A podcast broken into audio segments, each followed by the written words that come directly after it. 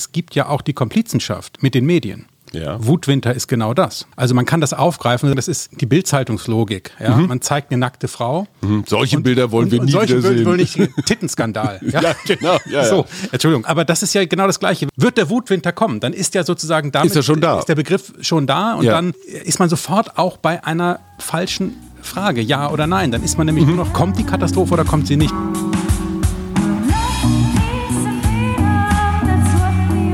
Wir, Arbeit, Leben, Liebe. der Mutmach-Podcast der Berliner Morgenpost. Hallo und herzlich willkommen. Endlich wieder Mittwochsexperten. Wir hatten ja jetzt nun lange genug das Urlaubsspezial. Da hatten wir Urlaubsexperten. Lieber Per Leo, bist du auch Urlaubsexperte? Nein, ich bin leidenschaftlicher Urlauber. das heißt, ich habe mein Wissen über die Orte, äh, an denen ich immer wieder ähm, Urlaub mache. Ich habe, glaube ich, mittlerweile herausgefunden, welche Art ähm, von Urlaub zu mir passt. Also insofern ist ein Urlaubsexperte entweder ein Widerspruch in sich selbst oder es ist eine Expertise, die immer nur für einen selbst zutrifft. Was, was hast du für dich rausgefunden? Was bist du für ein Urlaubstyp? Küste? Ja, Schon. Ich darf es gar nicht so laut sagen, aber ich sage es trotzdem. Ähm, Sylt. Oh, oh, du warst auf der Christian Lindner Hochzeit? Nee, Als einziger ein- nicht. Ich war eine Woche später auf der Christian Lindner Hochzeit und dachte dann, ich gucke beim Joggen nicht richtig. Mhm. Als ich einen offenen Porsche sah, Nein. der Fahrer für mein Dafürhalten eindeutig Christian Lindner war, Mhm. aber die Dame auf dem Nebensitz nicht seine Frau. Okay, das äh, Schneiden wir raus. Wir, wollen- nein, auf gar keinen Fall. Wir brauchen weitere Recherchen. Aber ich glaube auch nicht, der irgendwie, der, das war so ein alter 911er, ich Mhm. weiß nicht, ähm, und er hatte, wenn ich es richtig sehe, hat ein Hamburger Kennzeichen, glaube ich. Also irgendwie dachte ich, das wollte ich so sehen, aber ja, geheimnisvoll. Weil wenn es eine Anfang einer Fünf-Freunde-Episode wäre, Ich, dann. boah, und ich glaube, Christian Lindner Doppelgänger, das ist auch noch ein, ein Job, der Drei Fragezeichen. Geht noch TKK was, ne? TKKG.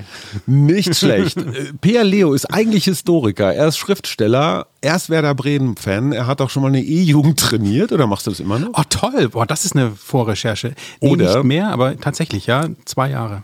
So, und jetzt kommen wir zum etwas schwierigeren Teil des Gesprächs. Ich brauche Lebens- und Haltungs- und, und auch Stimmungsberatung. Du bist bekannt geworden einer größeren Öffentlichkeit durch dein Buch mit rechten Reden mit den Co-Autoren Maximilian Steinbeiß und Daniel Pascal Zorn.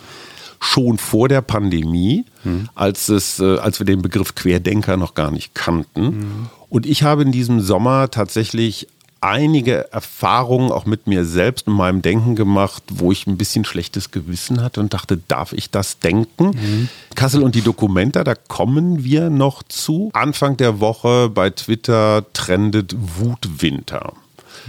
Das ist der Versuch von Rechten, die nächsten Monate so, naja, vormärzmäßig anzurevolutionieren. Und viele meiner Journalistenkolleginnen machen das auch mit. Die fragen jeden Politiker inklusive des Kanzlers, erwarten sie auch einen heißen Herbst oder Winter, Annalena Baerbock, Volksaufstände.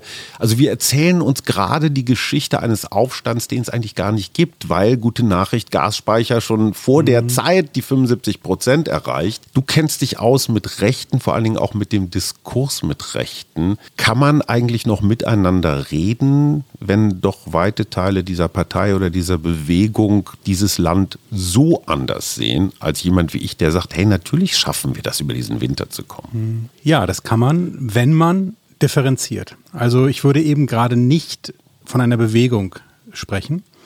Das gilt für die Querdenker übrigens genauso wie für den Rechtspopulismus, äh, für Klimaleugner. Es sind alles Phänomene, die eigentlich zeigen, wie rechte Mobilisierung funktioniert.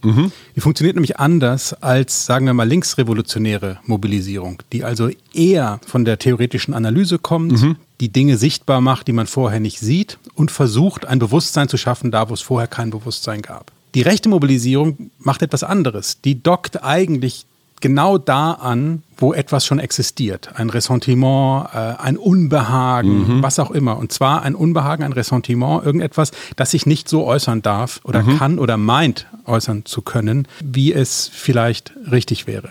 Das heißt, wir müssen unbedingt unterscheiden zwischen einer kleinen, radikalen, entschlossenen Minderheit und einer diffusen Menge, die jederzeit auch sich vergrößern kann von Leuten, die von dieser entschlossenen Minderheit mobilisiert und instrumentalisiert werden können. Das heißt nicht, dass das zwei völlig unterschiedliche Welten sind. Das sind nicht die Lichtgestalten, die reinen Seelen, die sich plötzlich verführen lassen, sondern das sind Leute wie du und ich, wie alle möglichen anderen, wie jeder von uns hat Affekte, hat Sorgen, hat Ängste, hat auch Hass, hat Wut, das ist alles da. Mhm.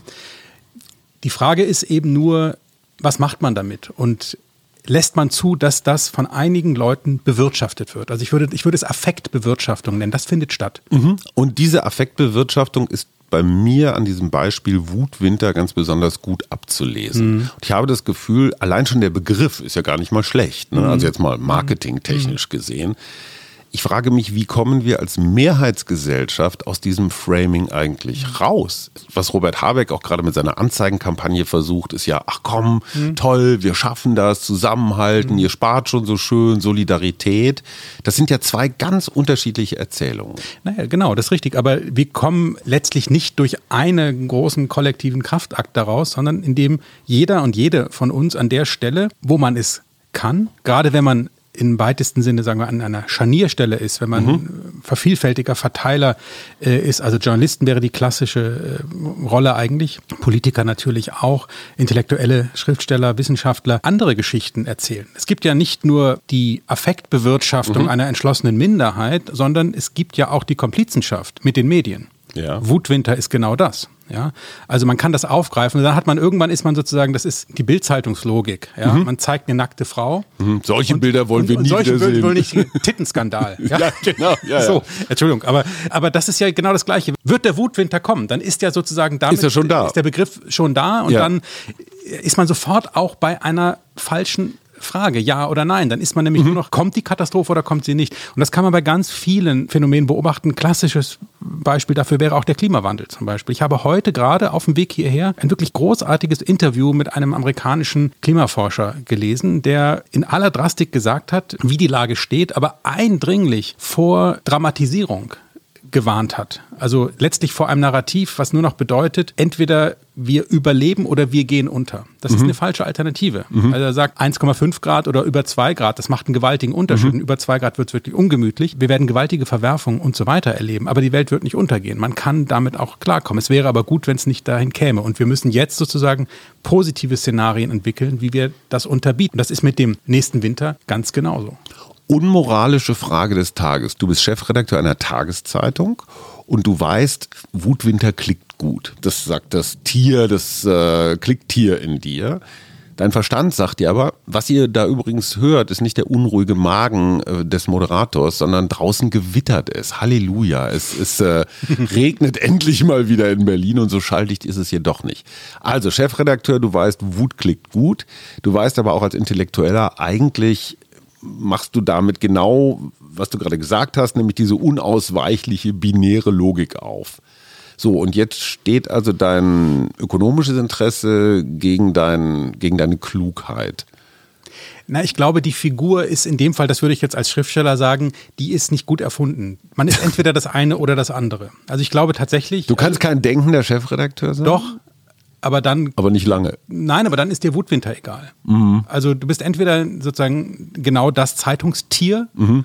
Das muss ja auch nicht schlechtes sein. Das kann ja auch, Klar. kann ja auch genau die richtigen Kamp Kampagneninstinkt ist ja auch was sehr Gutes. Also ich will mhm. das gar nicht jetzt klein machen, aber ich würde sagen, man ist entweder das eine oder das andere. Man kommt von der Klugheit oder man kommt von der Kampagne. Das sind zwei Fähigkeiten, die nochmal, die man nicht gegeneinander ausspielen muss, aber es ist das Gleiche. Und ich komme, das klingt wahnsinnig blöd, ich komme nicht von der Kampagne und ich sage jetzt nicht, ich komme von der Klugheit, aber ich komme vom, vom Nachdenken. Das ist meine DNA. Ich werde dann nervös im guten Sinne, ich, ich werde dann aufgeregt, ich freue mich dann, wenn ich Dinge gegen den Strich bürsten kann, wenn ich eine überraschende Sache sage, die keiner erwartet. Das ist mein Spiel. Ja? Mit dem Spiel will ich Ruhm mhm. und Geld ja? Wir könnten ja den Winter of Love jetzt zum Beispiel erfinden als Gegenerzählung.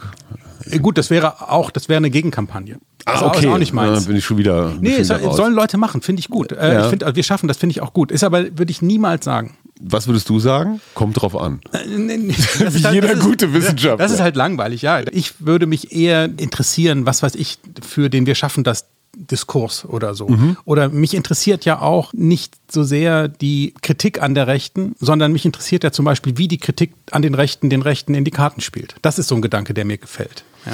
Guter Punkt und da sind wir vielleicht jetzt auch ein bisschen bei nicht nur Corona, aber den generellen Phänomenen. Immer mehr Menschen verabschieden sich zum Beispiel von Twitter, weil sie es nicht mehr ertragen können, dass sie da geschitstormt, gebasht, gemarkt, wie auch immer werden. Ich wundere mich manchmal über manche Twitternde, die jeden bescheuerten Angriff, jedes sexistische, brutale Vernichtungszitat, was ihnen da meistens orthografisch auch noch nicht ganz korrekt zugespielt wird, sofort veröffentlichen und damit so eine Opfererzählung aufmachen. Ich glaube, es schadet überhaupt nichts, wenn man Hate-Mailern einfach mal die Öffentlichkeit wegnimmt. Ja, da kann ich ganz kurz mit Zustimmung antworten. Oder, das wäre eben die Alternative, mh, tatsächlich mit Dialog klingt jetzt so sozialpädagogisch, aber es ist total interessant, was passiert, wenn man Hatern nicht symmetrisch begegnet, sondern freundlich mit einer Gegenfrage, also fast mit ironischer Freundlichkeit. Ähm, also der Publizist Hasnain Kasim zum Beispiel äh, hat, hat das in einem Buch, ich bin nicht mit, nicht mit allem einverstanden, was er so in letzter Zeit immer gemacht hat, wir haben ein ähnliches Thema auch, aber sein erstes Buch ist ja nichts anderes als die Veröffentlichung von Mail-Kontakten, die er mit Hatern oder mit, sagen wir mal, freundlich sehr vorurteilsbeladenen Leserbriefschreibern hatte. Also sein Name passt zu seinem Aussehen. Es ist offensichtlich, dass seine Familie nicht aus Deutschland ursprünglich kommt. Er ist aber, glaube ich, hier geboren, sogar aufgewachsen, hat in der Marine gedient, also ist ein Musterdeutscher, schreibt hervorragend in unserer Muttersprache und so weiter. Also genau so, wie es eigentlich sein soll. Aber er ist natürlich mit, die ganze Zeit mit rassistischen Vorurteilen und Stereotypen konfrontiert. Und er hat mit ironischem Ernst darauf geantwortet. Und es ist total interessant, sich diese Mailwechsel anzugucken. Und drehst du die Leute dann um? Zumindest einen Teil? Naja, das wäre jetzt sozusagen der sozialpädagogische ähm, ähm, Champions League-Sieg sozusagen. Äh, das gelingt nicht jeden Tag. Aber was man sehen kann, und das ist eigentlich die Einsicht, und die kann ich aus meiner eigenen Erfahrung nur bestätigen, er hat es halt nur sehr elaboriert gemacht und auch veröffentlicht. Es gibt zehn Leute, die dir solche Sachen schreiben. Die klingen am Anfang alle gleich stereotyp, gleich spitz, gleich provokativ, gleich schlecht gelaunt. Am Ende sind vielleicht vier oder fünf Muster, die man erkennen kann.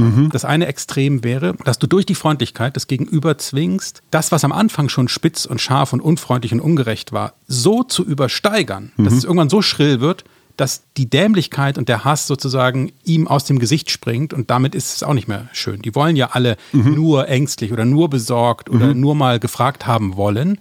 So, das klingt dann noch irgendwie, irgendwie schön, aber nehmend, wo jemand nur Speichel spritzend, geifernd schreit, entlarvt er sich im Grunde selbst. Und Das andere Extrem ist ein Mailwechsel oder ich würde sagen Dialog, der kann in Social Media oder in Wirklichkeit stattfinden, der immer und immer und immer differenzierter wird. Und am Ende steht vielleicht nicht, Sie haben mich bekehrt, aber ich habe Dinge gelernt, die ich vorher nicht wusste. Ich habe angefangen, über Dinge nachzudenken und ich sehe immer noch nicht alles so wie Sie, aber ich möchte Ihnen für Ihren Respekt und Ihre Zeit danken. So, bam.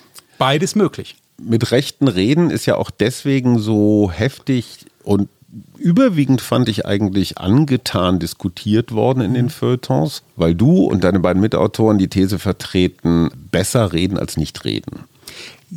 Jein, ja. Diese und andere Thesen über die Pandemie hinweg und die zwei Jahre, die wir da erlebt haben, sind die bestätigt worden oder würdet ihr heute das Buch anders schreiben? Das ist eine ganz schwierige Frage. Zunächst mal würde ich nicht so pauschal sagen, dass Reden immer besser ist als Nichtreden. Ich würde eher sagen, was falsch ist, ist der kategorische Ausschluss des Redens. Also von vornherein schon zu wissen, wie der andere tickt. Du bist rechts, mit dir rede ich nicht. Du bist rechts, mit dir rede ich nicht, genau. Das kommt mir bekannt vor. Da sind zwei, drei Schlüsselbegriffe gerade gefallen, die sagen mir sofort, wes Geist- wes Geistes Kind du bist. Das zeige ich jetzt auch allen anderen. Ich, ich, ich, ich, ich zeige allen, was du hier schreibst. Und ich weiß auch, was das bedeutet. So. Damit macht man Leute zu Rechten, zu Outcasts. Und dann stellt man den anderen vor eine ganz blöde Alternative. Entweder muss der sich mit wahnsinnig viel Aufwand verteidigen und rechtfertigen, sagen, ich denke das zwar, aber ich bin nicht recht und so weiter und so weiter. Oder aber er sagt irgendwann, scheiß drauf, wenn zehn Leute mich deswegen zum Recht nennen, dann bin ich's halt. Und das macht die Sache plötzlich einfach. Und dann besetzt man das eigene Outcast-Sein identitär und dann spielt man tatsächlich den Rechten äh, in die Karten. Also, das würde ich nur sagen, sollte man nicht zur Norm erklären, nach dem Motto, mit Rechten redet man auf gar keinen Fall. Weil das lässt sich wie alles Erwartbare wunderbar zu Mobilisierungszwecken und strategischen Zwecken äh, bewirtschaften. Also ich würde nochmal Effektbewirtschaftung, aber auch äh, strategische Bewirtschaftung erwartbaren Verhaltens, all das zeichnet rechte Mobilisierung aus. Es gibt aber gute Gründe, nicht mit Rechten zu reden. Mhm. Also mit einzelnen Leuten zum Beispiel, weil klar ist, das bringt überhaupt nichts. Mit Leuten, denen man tatsächlich keine Bühne bieten sollte.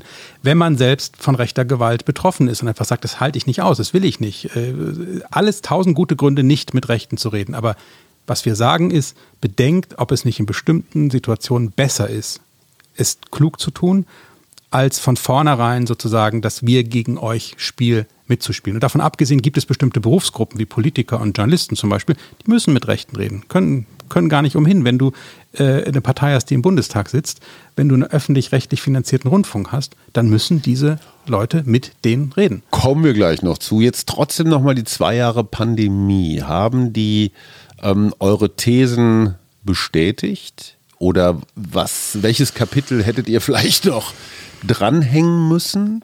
Hat sich was verändert? Kann man sagen, die Diskurstemperatur hat sich vielleicht auch im Vergleich zu anderen Ländern einigermaßen im Rahmen gehalten? Ich kann zu diesem ganzen Pandemiegeschehen, obwohl ich die Analogie natürlich sehe, relativ wenig sagen, weil während ich mich in diesen Diskurs um und mit, um die und mit den Rechten zwei Jahre geradezu verbissen reingeschmissen habe, mhm habe ich mich aus diesem ganzen Pandemie-Thema komplett zurückgezogen. Also mhm. ich habe die Pandemie eigentlich als eine Zeit und auch als eine Chance zum Selbstrückzug äh, verstanden. Und ich habe systematisch irgendwann aufgehört, all diese Dinge zu diskutieren. Was ich nur an mir selbst festgestellt habe, ist, dass die Erfahrung von mit Rechten reden und im Umgang mit dem Rechtspopulismus und im Reden auch über den Rechtspopulismus bei mir dazu geführt hat, dass ich meinen eigenen Affekt angefangen habe zu beobachten. Das mhm. heißt, ich habe natürlich im Grunde viel stärker noch als zum Beispiel den Affekt gegen Rechte und Rechtspopulisten. Da habe ich so lange beruflich mit zu tun,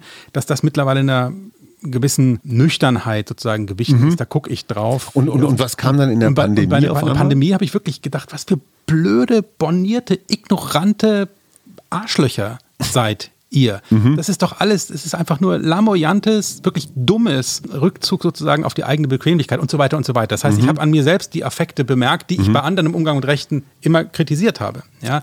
Nicht, weil sie da sind, sondern weil sie dazu geführt haben, dass sie einfach nur sich selbst für wahr gesetzt haben und gesagt haben, wenn ich so stark fühle, dass der andere falsch ist, dann mhm. muss er falsch sein und dann muss ich ihn einfach nur ausschließen. und diesen Effekt habe ich bei mir zum Beispiel in der Konfrontation mit Querdenkern bemerkt. Wenn es das noch gebraucht hätte, dann wäre die Erfahrung mit, mit rechten Reden auch noch ein weiterer Grund gewesen, mich da nicht reinzuschmeißen. Weil ich sage, das bringt überhaupt nichts. Es ist auch ein bisschen ungerecht und das bisschen, was ich dann so doch habe durchsickern lassen im Diskurs, klüger war auch da, im Zweifelsfall mal nicht auf die Leute zu hören, die das bewirtschaften, diesen Affekt, sondern auf die Leute zu hören, die diese Affekte haben und zu fragen, wo kommt das her und sich dann auch vielleicht die Frage gefallen zu lassen, ob das denn nur alles komplett mhm. Unfug war. Also um ein Beispiel jetzt aus der aktuellen Vergangenheit äh, zu nehmen. Ich war im Urlaub neulich in Schweden und in Norwegen. Die haben natürlich im Moment eine ganz andere Pandemielage, viel geringere Inzidenz und so weiter. Aber es war schon ein krasses Freiheitsgefühl, da einfach eine Woche lang in der kompletten Öffentlichkeit Züge, Nachtzüge, Flugzeuge, Straßenbahnen, Rummelplätze, Kaufhäuser, alles ohne mhm. Maske zu machen man rationalisiert sich das dann auch schön. Hättest du das vor einem Jahr gesagt, wärst du wahrscheinlich schon in der Ecke gerückt worden, oder? Vielleicht, vielleicht, ja. vielleicht. Und ich, ich muss jetzt mal einfach in Klammern setzen, das ähm, pandemiepolitisch richtig oder falsch. Mhm. Man guckt dann schnell mal auf die Inzidenzzahlen und sieht, die sind total gering da. Mhm. Also denkt man sich, also gut, ich habe selbst davor auch vor Erkrankungen nicht so große Angst, aber man denkt sich auch, vielleicht ist es auch pandemiepolitisch gar nicht so riskant und falsch. Aber man guckt zwei, dreimal hin und sagt, okay, das geht jetzt auch, das ist jetzt auch nicht völlig unvernünftig und das krasse Gefühl ist wahnsinnige Freude. Mhm. Wahnsinnige Freude, weil wir können natürlich in Deutschland auch mittlerweile wieder halbwegs normal mhm. leben und so, aber es diese Maske in der öffentlichen, in der, in der, in der U-Bahn und so weiter, bleibt mir ein Ärgernis, obwohl ich es richtig finde. Mhm. Ja? Und das ist wirklich, das, das zum Beispiel ist etwas, was ich auch von mit rechten Reden gelernt habe, ist, wenn die einen Affekte bewirtschaften, dann wäre eigentlich meine Maxime eher, beobachte deine Affekte mal. Und das ist eine interessante Selbstbeobachtung. Ich, ich bin in Norwegen und in Schweden und ich freue mich wahnsinnig über die Maskenlosigkeit. Ich freue mich einfach und ich rationalisiere es mir irgendwie hin. Vielleicht ist es auch wirklich nicht unvernünftig. Und ich komme in Kiel mit der, mit der Fähre wieder an, setze mich in den ähm, schmutzigen, stinkenden, überfüllten Regionalzug. Das erste Gefühl ist, fuck Maske. Das ja. zweite Gefühl ist, der trägt keine Maske. und das ist, das ist total interessant, weil das ist beides. Das, ist, das sind keine Stunden. Vorher stehe ja, ja, ja. steh ich mit einer Menschenmasse in der Fähre und warte, bis der Ausgang sich öffnet mhm. und freue mich über meine Freiheit. Und eine Stunde später sitze ich in einem überfüllten Regionalzug und kriege irgendwie Gefühle, weil einer seine Maske nicht aufhat. Das ist total interessant. Also diese Selbstbeobachtung. Ja. Äh, das glaube ich, das wäre etwas, also nochmal, ich habe mich da nicht in den Diskurs reingestürzt, aber ich würde sagen, diese ganze Erfahrung aus mit rechten Reden hat sich da eher reflexiv in Selbstbeobachtung, in Affektbeobachtung gewandelt. Regionalexpress ist eine gute Überleitung. Damit kommt man ja sogar mit 9-Euro-Ticket bis nach Kassel. war nicht so schlecht, die Überleitung. Die war, die war brillant. So, und dort findet seit vielen, vielen Jahren nach dem Krieg eine international hochgelobte Kunstausstellung statt. Josef Beuys als einer, ja, so der Mitmythen der Dokumenta, hat mal bei einer Dokumenta tatsächlich einen alten Nazi aufgeboten und da eine Rede halten lassen. So und jetzt mit dieser Idee, einem Künstlerkollektiv aus Indonesien die Leitung zu geben, hat man das Gefühl, es ist alles so ein bisschen durcheinander gerutscht. Die Antisemitismuskeule, wenn ich das sage, bin ich auch schon geframed hat dieses große Wandbild getroffen. Da war in der Tat ein, äh, ein, ein Mossad-Mann mit sehr eindeutigen Verunstaltungen dargeboten. Ist das ein Grund, eine Dokumenta abzusagen? Ich meine, entschuldige mal, die, die Antisemita hat der Spiegel ja. in, in, eindeutiger Klickabsicht. Ja, aber da können getext. wir, da sind, das ist ein wunderbarer Brückenschlag zum Anfang unseres Gesprächs. Wutwinter. Mhm. Da hat ein Kampagnenjournalist oder eine Kampagnenreaktion äh, haben ihren gesunden Instinkten nachgegeben. Antisemita ist genau das Gleiche. Es mhm. wird ein wahnsinnig kompliziertes, überhaupt nicht auf einen Begriff zu bringendes Großereignis auf genau diesen einen Begriff gebracht. Mhm. Und zwar eben nicht, ist ja nicht die Überschrift antisemitisches Bild entdeckt oder so, sondern mhm. es ist Antisemiter. Das heißt, die ganze Sache ist mhm. damit pft, mhm. in einem, das ist natürlich auch eine, eine Überschriftenlogik. Ich weiß auch, dass der Spiegel hat äh, teilweise auch sehr differenziert darüber berichtet. Das waren die, ja, und jetzt, wo Fleischhauer weg ist, müssen sie auch neue ja, das waren die, Themen waren, die, waren, waren, die, waren die ersten, aber auch die mit diesem Künstlerkollektiv tatsächlich geredet mhm. haben, die zumindest mal die haben zu Wort kommen lassen und so weiter. Also ich will nur sagen, es gibt immer einen Unterschied, das Klar. weißt du als Journalist besser als ich, zwischen der Headline äh, und dem Content. Aber es verbindet sich tatsächlich mit den bisherigen Themen, dass auch hier wir es mit Affektbewirtschaftung, mit Simplifizierung zu tun haben, die einem wirklich existierenden Problem oder mehreren Problemen, die sich überlagern sogar, äh, nicht gerecht wird. Die Dokumente, das wäre ein sehr spannender Fall, um diese ganzen Dinge mal aufzudröseln. Ich habe aber jetzt nicht nur als Journalist, sondern auch als kunstinteressierter Bürger ein echtes Problem. Wenn ich in bestimmten, vielleicht Freundes- oder Bekanntenkreisen erzähle, ich fahre zur Documenta, dann macht der eine oder andere, der lüpft vielleicht so eine Augenbraue und sagt, mhm, haben wir unser Weltbild geändert?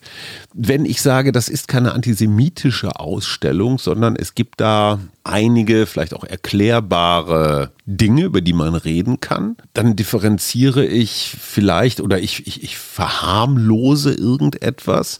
Kannst du meinen Unbehagen nachvollziehen? Ja, absolut kann ich das nachvollziehen. Und trotzdem würde ich sagen, ähm, ja, es ist ein Problem, aber es ist einer der Fälle von Challenge and Response. Mhm. Das wäre die Maxime, die da angemessen ist.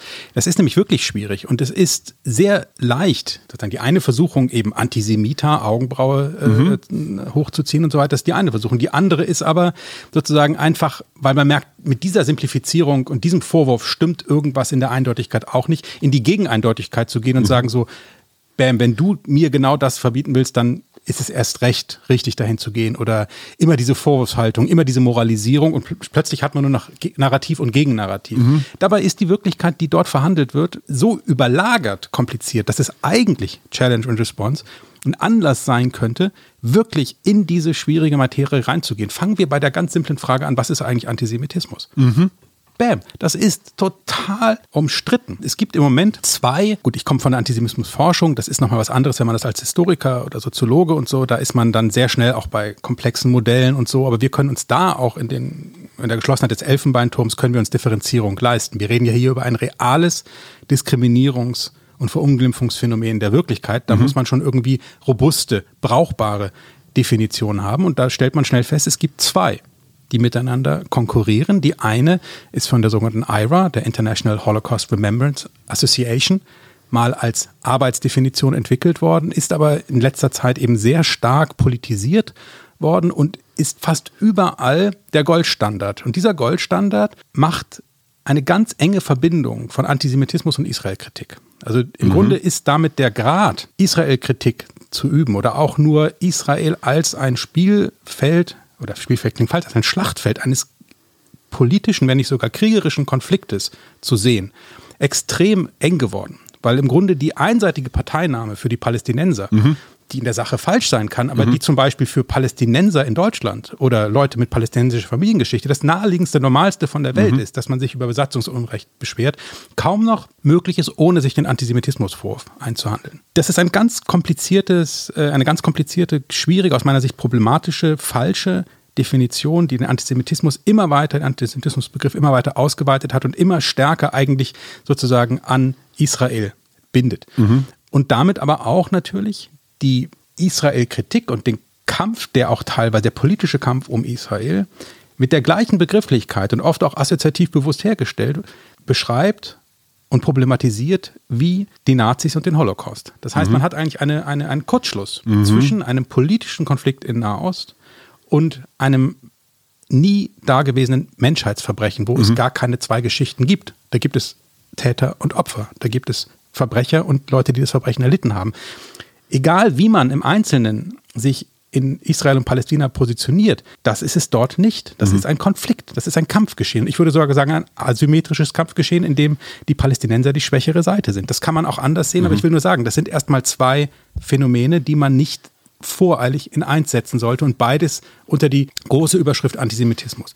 Die andere Definition des Antisemitismus ist genau in Kritik auf diese IRA-Definition entstanden und zwar maßgeblich von jüdischen Wissenschaftlerinnen und Wissenschaftlern, die selber einerseits große Solidarität mit Israel haben, nicht nur vom Existenzrecht, sondern von der Existenznotwendigkeit dieses Staates auch reden, aber gleichzeitig auch ein Problem mit der aktuellen mhm. Politik und auch eine Solidarität mit den Palästinensern. So, und die versuchen eben das Gegenteil. Die sagen nicht, Israel-Kritik ist per se nicht antisemitisch, sondern mhm. die sagen, was gute Wissenschaftler tun, guckt hin. Es kann antisemitisch sein, es ist es aber nicht. Und die machen eine ganz einfache, aber sehr robuste und sehr greifbare, handhabbare Definition. Die sagen, Antisemitismus ist Vorurteil, Hass, Aktivität gegen Juden als Juden. Mhm. Damit hat man ein ganz wunderbares Kriterium. Also die Trennung zwischen jüdisch und israelisch. Genau. Mhm. Natürlich ist die Trennung nicht absolut. Klar. Aber es gibt ganz viele Überschneidungen. Aber man muss die Unterscheidung erstmal machen, mhm. um sozusagen das eine vom anderen auch trennen zu können. Und mit genau dieser Unterscheidung kann man, und das wäre eine geradezu eine, eine Übung im Gucken, man könnte über die Dokumenta gehen und eben nicht mit dem Blick, den zum Beispiel Volker Beck gerade als Vorsitzender der Deutsch-Israelischen Gesellschaft oder viele andere ähm, Journalisten hatten, die immer nur nach Antisemitismus suchen. Sagen, da ist schon wieder da ganz, schon wieder, ganz kleines Hakenkreuz, das, ganz da kleines wieder, Hakenkreuz. Das ist natürlich, das ist die Hermeneutik des Verdachts. Man könnte aber umgekehrt sagen, ja, ich weiß, bin ziemlich sicher, dass ich hier mit Antisemitismus zu tun habe, aber es ist eine Übung in differenzierendem Sehen, mhm. mich zu fragen, ist das jetzt antisemitisch und das nicht. So, wir haben jetzt zum Beispiel zwei Bilder. Wir haben das eine, was du schon angesprochen mhm. hast, wo man sagen kann, Kontext, Vorgeschichte hin oder her, da müssen wir gar nicht drüber reden. Das ist antisemitisch. Ja, wir müssen nicht sagen, dass, das, dass der Künstler deswegen ein Verbrecher ist. Wir können ihn fragen, wie kommt es dazu, in welchem Kontext ist es entstanden? Alles wunderbar. Aber der erste Befund muss lauten, das ist eindeutig antisemitisch, weil mhm. es eben gerade diese Unterscheidung nicht macht. Es verschmilzt eben. Es macht genau das, was die IRA-Definition zu Recht auch anspricht, weil es das gibt. Mhm. Es gibt Kritik an Israel, ja. die mit antisemitischen Stereotypen arbeitet. Die sagen, ja. Israel ist gleich jüdisch und deswegen kann ich das gesamte Arsenal antisemitischer Stereotype heranziehen, um Israel zu kritisieren. In dem Moment, wo das passiert, ja. ist es antisemitisch. Kurze Fachfrage. Gibt es einen Antisemitismus in Deutschland aufgrund Geschichte, Verantwortung und so weiter und vielleicht einen Antisemitismus in Indonesien, der in einem ganz anderen Kontext ja. entsteht. Also ist das der gleiche Antisemitismus? Nein, Nein eben nicht. Eben mhm. nicht. Er äußert sich manchmal gleich und da muss man auch nicht, dann hört die Differenzierung auch auf. In dem Moment, wo Gewalt Ausgrenzung, Diskriminierung, Verunglimpfung von Juden stattfindet, mhm. ist es ein bisschen egal, warum das stattfindet. Mhm. Beides ist antisemitisch, mhm. aber beide Vorfälle haben andere Geschichten. Ähm, und das wäre auch tatsächlich erstmal wichtig auseinanderzuhalten, weil natürlich auch wir Deutschen sehr gerne uns entlasten mhm. und Europäer, nicht nur wegen des Holocaust, sondern wegen des nach wie vor existierenden Antisemitismus in unseren Gesellschaften, indem wir immer mit dem Finger auf den Antisemitismus der anderen zeigen. Ohne aber zu begreifen, dass deren Antisemitismus eine wirklich andere Geschichte hat mhm. als unsere. So, jetzt wollte ich aber mit dem differenzierenden Blick über die Dokumente, da waren mhm. wir stehen geblieben. Also das eine berühmte, überall gezeigte Bild ist eindeutig antisemitisch an der Stelle. Dann gibt es aber ein anderes, was auch mittlerweile stark problematisiert wurde und mittlerweile eigentlich auch fast unwidersprochen überall antisemitisch genannt wird, was nach genau dieser Definition mhm. der JDA, der Jerusalem Declaration on Antisemitism, nicht antisemitisch ist. Da sieht man ein ist von einem algerischen äh, mhm. Frauenkollektiv äh, gemalt. Man sieht in einem Bilderbuch, glaube ich, einen Soldaten ohne besondere Physiognomie, also mhm. sagen wir Soldatenphysiognomie würde ich mhm. eher sagen, eine kalte, sachliche, hartes Gesicht mit einem Helm. Dieser Helm hat einen Davidstern und er hält eine Pistole mhm. an das Gesicht, an, das, an den Kopf eines Kindes. Mhm. So, und der Kontext ist ganz eindeutig äh, das besetzte, äh, die besetzten Gebiete in mhm. äh, Palästina. So, und hier hat man ein Bild, das eindeutig nicht antisemitisch ist, denn der Davidstern ist natürlich auch das Symbol Israels. In der Nationalflagge. So, genau. Ja. Gleichzeitig aber hat man kein einziges Stereotyp, das diesen mhm israelischen Soldaten als Juden sichtbar macht mhm. und zugleich, wie auch immer überzeichnet, anklagend, was auch immer, sieht man eben eine Realität mhm. des Nahostkonflikts, nämlich die Asymmetrie von bewaffneten, armierten, in Rüstung ausgestatteten Soldaten mhm. und Kindern. Das sind ja genau mhm. die Bilder, die die erste Intifada zum Beispiel hervorgebracht hat. Mhm. Auch natürlich mit großem propagandistischem Geschick der Palästinenser. Das war ja. ein, ein Turning Point, ja. der die Weltöffentlichkeit sozusagen zugunsten der Palästinenser hat kippen lassen äh, in der Zeit. Und diese Asymmetrie, die eine, nochmal, von mir aus propagandistisch oder wie auch immer überspitzte Realität zeigt, wird mhm. auch in diesem Bild gezeigt. Und das, daran ist nichts, aber auch gar nichts antisemitisch. Das ist ganz eindeutig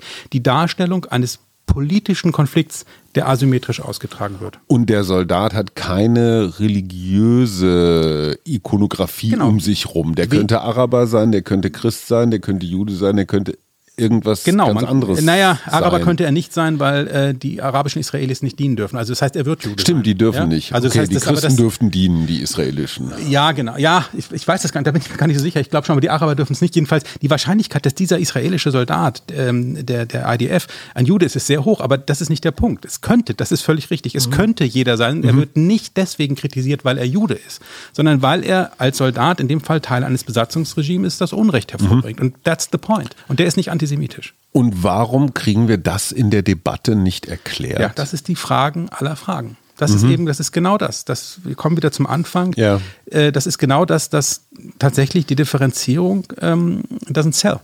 Es ist, es ist, es ist, es ist ein, ein Elend des Journalismus. Sind wir bei der Medienlogik. Es ist das ein Elend des Journalismus, aber es geht weiter. Es ist ein Elend des Journalismus zum einen, dass sich eben Antisemiter, Wutwinter äh, besser verkauft als die Differenzierung. Aber das Krasse in diesem Fall ist, dass, sagen wir mal so, die kampagnenhafte Headline ist natürlich auch, weißt du als Journalist, ähm, natürlich das Merkmal eines bestimmten Journalismus. Ja, also mhm. Boulevard könnte man das etwas vereinfachen. Binärjournalismus. Ja, oder natürlich der, der, Spiegel ja. wiederum ist ja der interessante Fall oder früher Stern oder was weiß ich, mhm. reißerischer Titel, total mhm. interessante, differenzierende Geschichten oder so. Ein bisschen biederer gilt das sogar für die Zeit. Und ja. So. ja, aber äh, das ist journalistische Logik. Aber man kann bei ganz vielen Themen, eben wie Querdenker, äh, wie, ähm, wie, wie, wie, wie Rechtspopulismus und all das, da würde ich sagen, kriegst du gerade in der deutschen Medienlandschaft hinter den schreienden Überschriften ziemlich viel guten Journalismus, ziemlich viel Differenzierung. Den kriegst du beim Thema Antisemitismus nicht. Mhm. Gibt es, aber es sind eher Ausnahmen. Und das wiederum würde ich jetzt mal mit aller Vorsicht sagen, ist auch ein deutsches Phänomen. Wir Deutschen sind natürlich bei diesem Thema so unglaublich roh und also roh nicht im, im, im, im, im barbarischen Sinne, sondern roh auf der Haut, ja, verletzlich, Mhm. äh, auch manipulierbar. Offen. Offen, offen verwundbar, Ja. manipulierbar, weil uns natürlich aus guten Gründen äh, bei diesem Thema die Düse geht. Ja. Und deswegen würde ich sagen, es ist in Deutschland auch, es ist viel Furcht vor dem Antisemitismusvorwurf und es ist auch viel gewachsene, über die Jahre gewachsene Israel-Solidarität. Und es gibt so eine Art Deal, würde ich sagen, dass eine der für uns bequemsten Arten, mit der historischen Schuld umzugehen, ist Solidarität mit Israel. Und zwar kategorische. Prinzipiell ist die richtig, aber die kategorische. Staatsräson, hat Frau Merkel Ja, gesagt. egal was ich sehe, wenn ich Unrecht sehe, spreche ich es nicht an. Und ansonsten bin ich im Zweifelsfall für Israel. Das muss nicht sein. Die grundsätzliche, sagen, die Berechtigung eines jüdischen Staates als Konsequenz aus dem Holocaust ist richtig. Das sehen auch nicht alle so, das würde ich absolut sagen. Ich würde sagen, wenn der Holocaust, es ist, ich tue mich wahnsinnig schwer mit den Lehren des Nie wieder oder der Lehren aus der Geschichte, da muss man ganz vorsichtig sein. Aber wenn man eines feststellen kann, ist dann das, dass die jüdische Opfergruppe auch deswegen so groß war, weil sie in viel geringerem Maße als andere Gruppen, die ja auch Opfer genozidaler Gewalt geworden sind, viel weniger als diese Gruppen auf den Schutz der Staatsbürgerschaft und auf Solidaritätsnetzwerke der gesamten Gesellschaft zurückgreifen konnten. Das heißt, gegen Völkermord schützt nichts stärker als eine robuste Staatlichkeit. Du hast dich ja nicht nur, zumindest in Teilen mit deiner Doktorarbeit, sondern mit deiner Familiengeschichte, Stichwort Nazi-Opa, äh, mit rechten Reden, immer wieder mit diesem Thema beschäftigt. Was mich als Bürger und Journalist, es soll ja ein Beratungsgespräch werden, so irritiert ist, dass ich wie du es mir gerade geschildert hast, mit diesem Antisemitismus-Vorwurf so schwer zurechtkomme, weil er häufig so undifferenziert ist. Der Bundestag beschließt, dass eine bestimmte Aktivistengruppe jetzt geächtet wird. Und ich, ich bin manchmal so gefühlsunsicher. Stehe ich eigentlich auf der richtigen, nicht auf der rechten, auf der richtigen Seite? Du plädierst für eine, ich sag mal, modernisierte Erinnerungskultur. Ist jetzt ein bisschen schwierig, weil wir diesen, den Antisemitismus-Dämon haben wir alle in uns drin. Ähm, wie sieht eine neue Erinnerungskultur aus? Herr Leo, wenn Sie die mal kurz in zwei, drei Sätzen skizzieren würden. Also die Frage höre ich nicht zum ersten Mal und ich, ich wehre sie aber immer ab, weil ich kann sie nicht backen und ich weiß gar nicht, auch, ob ich sie backen will. Ich würde eher sagen, es wäre viel gewonnen, wenn wir ein bisschen die Wucherung der alten Erinnerungskultur so ein bisschen die äh, stutzen würden, wenn wir die ein bisschen zurückschnitten und sie auf Zwecke reduzierten, die sich guten Gewissens vertreten lassen. Also zum Beispiel das würdige Angedenken der Opfer.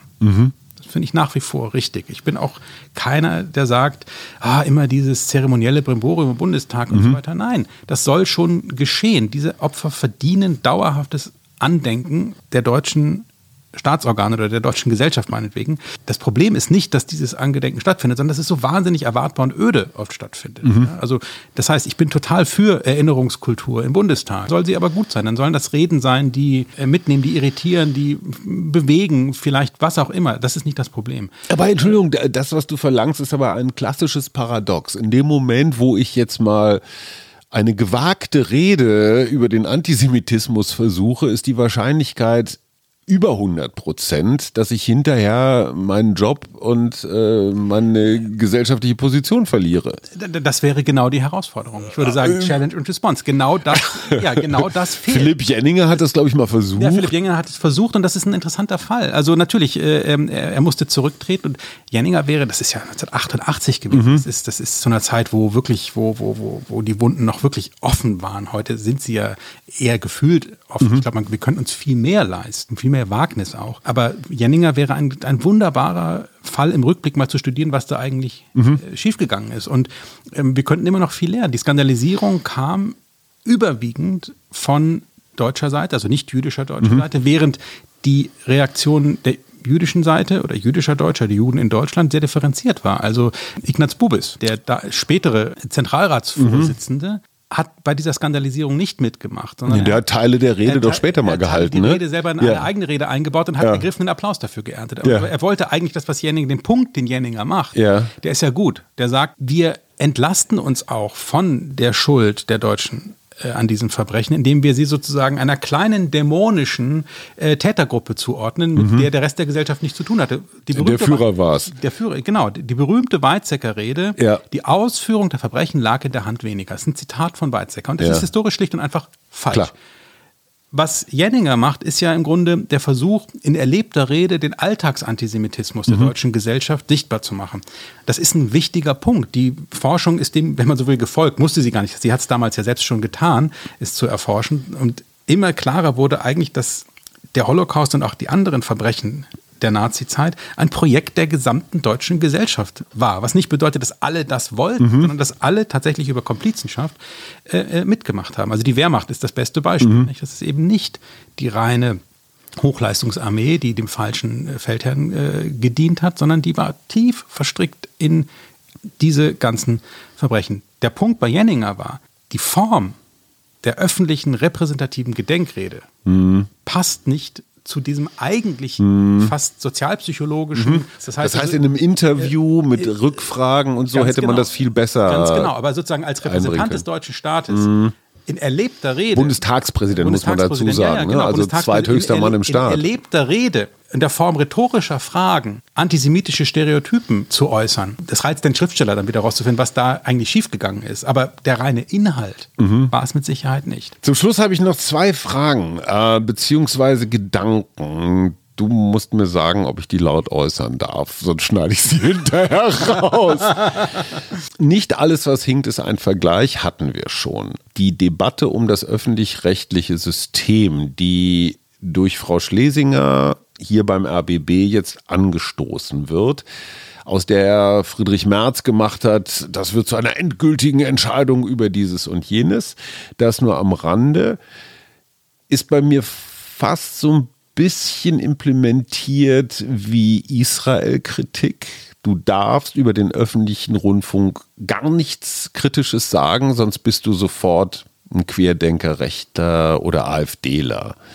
Siehst du da Parallelen? Also, dass auch gerade die öffentlich-rechtlichen sagen, wer uns kritisiert, ist ein Demokratiefeind? Also, dass wir da, dass wir da so ein, ich sag mal, so ein Diskursvakuum haben, wo man sich bestimmte Sachen nicht traut? Nee, die sehe ich nicht, ehrlich gesagt. Also da wäre ich schon dafür, das sehr genau zu analysieren, weil diese, dieser Effekt, da darf man ja nicht drüber reden. Mhm. Den gibt es wirklich bei ganz vielen mhm. Themen. Aber mhm. wenn man genau hinguckt, läuft es oft nur darauf hinaus, dass man halt bestimmte Sachen nicht sagen kann, ohne ordentlich Gegenwind zu bekommen. Mhm. Meinetwegen Shitstorm, aber so what? Also das muss Klar. man dann vielleicht auch aushalten.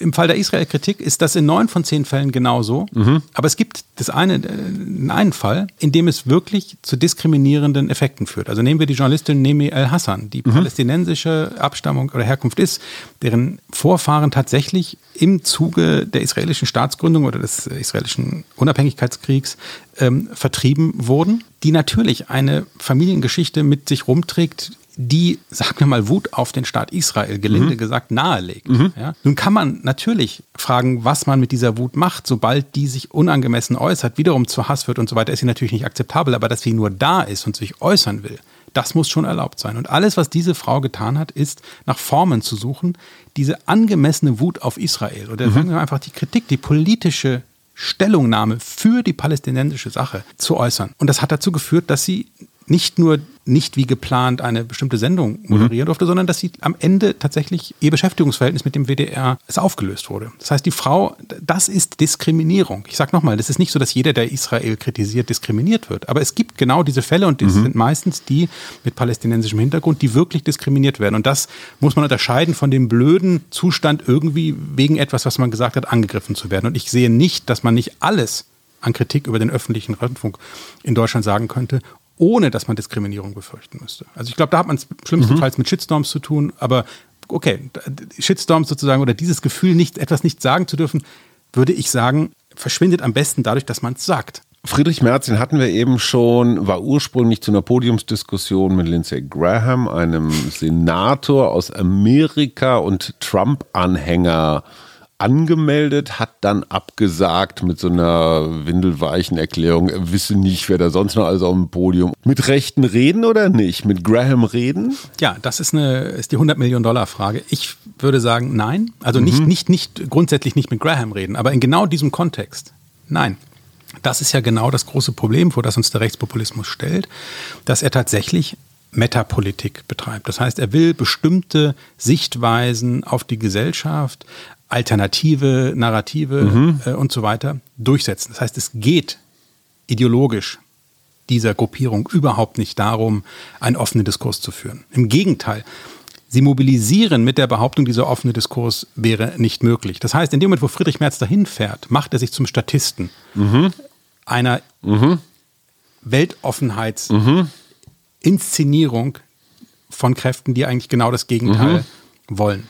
So, das also heißt aber, wenn Friedrich Merz gesagt hätte, ich rede mit Graham, ich rede mit Ihnen, Herrn Graham, aber gerne unter vier Augen. Unter vier Augen sowieso auch, aber das ist, genau, aber das hängt total vom Kontext ab. Der Fehler war zuzusagen. In dem mhm. Moment ist er im Dilemma. In dem yeah. Moment sagt sein zukünftiger Koalitionspartner, Moment, in dem Moment, mhm. wo du mhm. dahin fährst, können wir mit dir nicht koalieren, bist du bescheuert. Du bist Trumpist. Du bist Trumpist oder nicht, das, das nicht, das nicht, aber du, du öffnest denen die Tore. Du machst dich sozusagen, du bist der Alibi-Konservative, den die brauchen, die mhm. Trumpisten sozusagen. Das, da haben sie auch völlig recht, ja, würde ich sagen.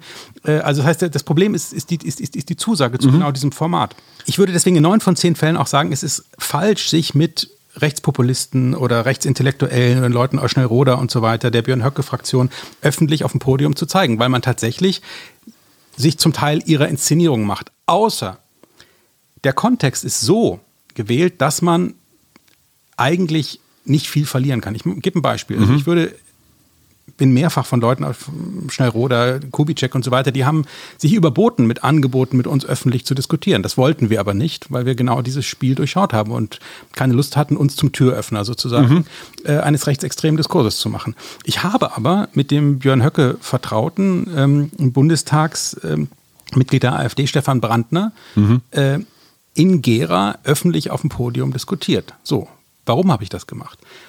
Wenn man es nicht tun sollte, dann deswegen nicht, weil man ihnen keine verschlossenen Türen unnötig öffnen sollte. Mhm. Da, wo die Tür sperrangelweit offen ist, wo die im Grunde die Bühne schon beherrschen, kann man auch draufgehen, ohne viel zu verlieren. Das heißt, mhm. da geht es eher darum, einem eingeschüchterten, nicht rechten Publikum, das numerisch immer noch die Mehrheit ist, mhm. aber sich von einer entschiedenen 30, 40 Prozent Mehrheit getrieben fühlt, sozusagen zu ermutigen und auf der Bühne zu zeigen, man kann schon auch mit diesen Leuten klarkommen. Mhm. Das wiederum aber funktioniert umso besser, je weniger dieses Bühnengespräch als Duell mhm. organisiert ist. Und mhm. das wiederum war die Klugheit eines lokalen Pastors, eines, engagierten Mannes, der gesagt hat, wir müssen die Herausforderung annehmen, wir müssen mit denen konfrontativ reden, wir müssen aber auch aufpassen, dass wir performativ nicht deren Spiel spielen. Und deren Spiel ist immer Duell, A mhm. gegen B. Mhm. Und wenn du das geschafft hast, wenn du sozusagen, egal welches Thema, das immer differenziert ist mhm.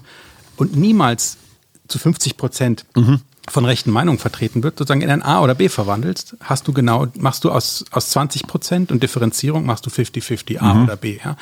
Und das hat er durch eine total kluge Organisation des Gesprächs, dass eben einen AfD-Politiker, einen Nicht-AfD-Politiker, einen Faktenchecker und einen mhm. Moderator mhm. in ein Mobile-artiges mhm. Arrangement gebracht hat, was verhindern sollte am Ende, dass sozusagen der Rechte einfach nur über die Konfrontation mhm. seine gewinnt. Seine, gewinnt, immer ja. gewinnt, immer gewinnt. Letzte Frage, auch das als äh, gelegentlichen Kulturbürger. Bayreuth. Wagner gilt als, naja, künstlerischer Mitwegbereiter des Nationalsozialismus. Ähm, viele seiner Motive sind zumindest mal interpretierbar. Viele Nazis haben ihn gerne gehört. Ähm, ist Bayreuth nicht eine ganz komische Form von ja, Nazi-Feiern, ohne dass man als solcher erwischt wird? Nee, das würde ich nicht sagen. Also Wagner ist sicherlich von all den, ähm, sagen wir mal, ambivalenten Figuren der deutschen Kultur- und Geistesgeschichte eine der eindeutigeren.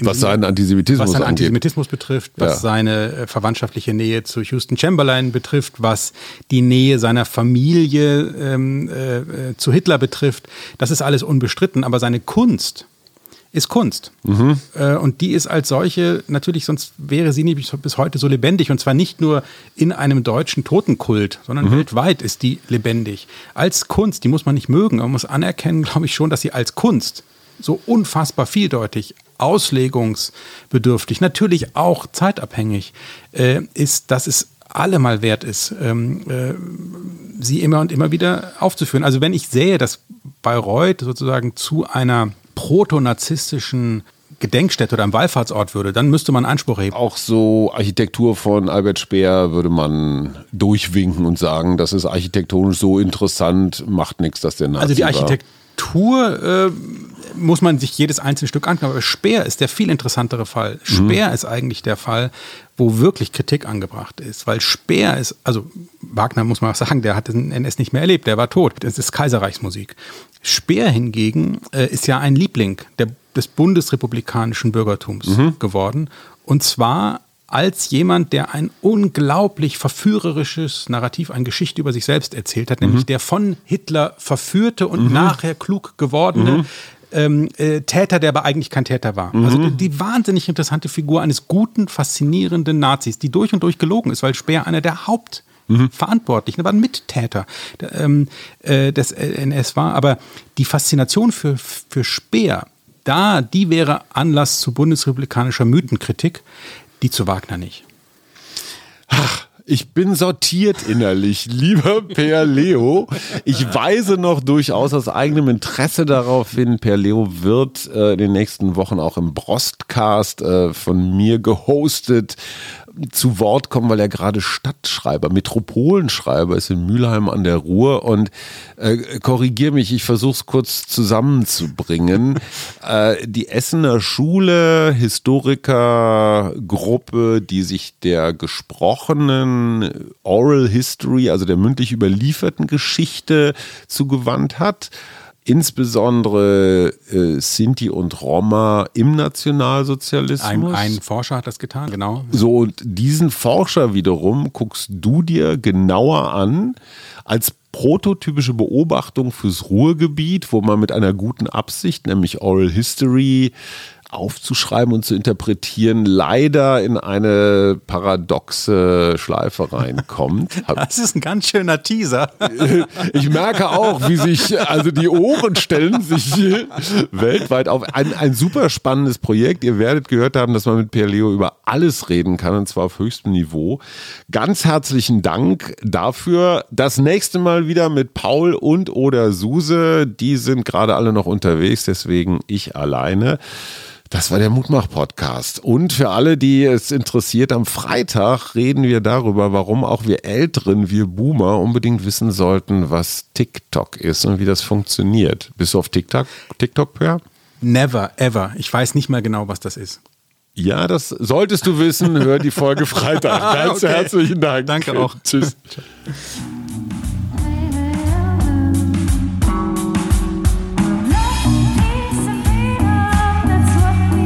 Wir, Arbeit, Leben, Liebe. der Mutmach-Podcast der Berliner Morgenpost.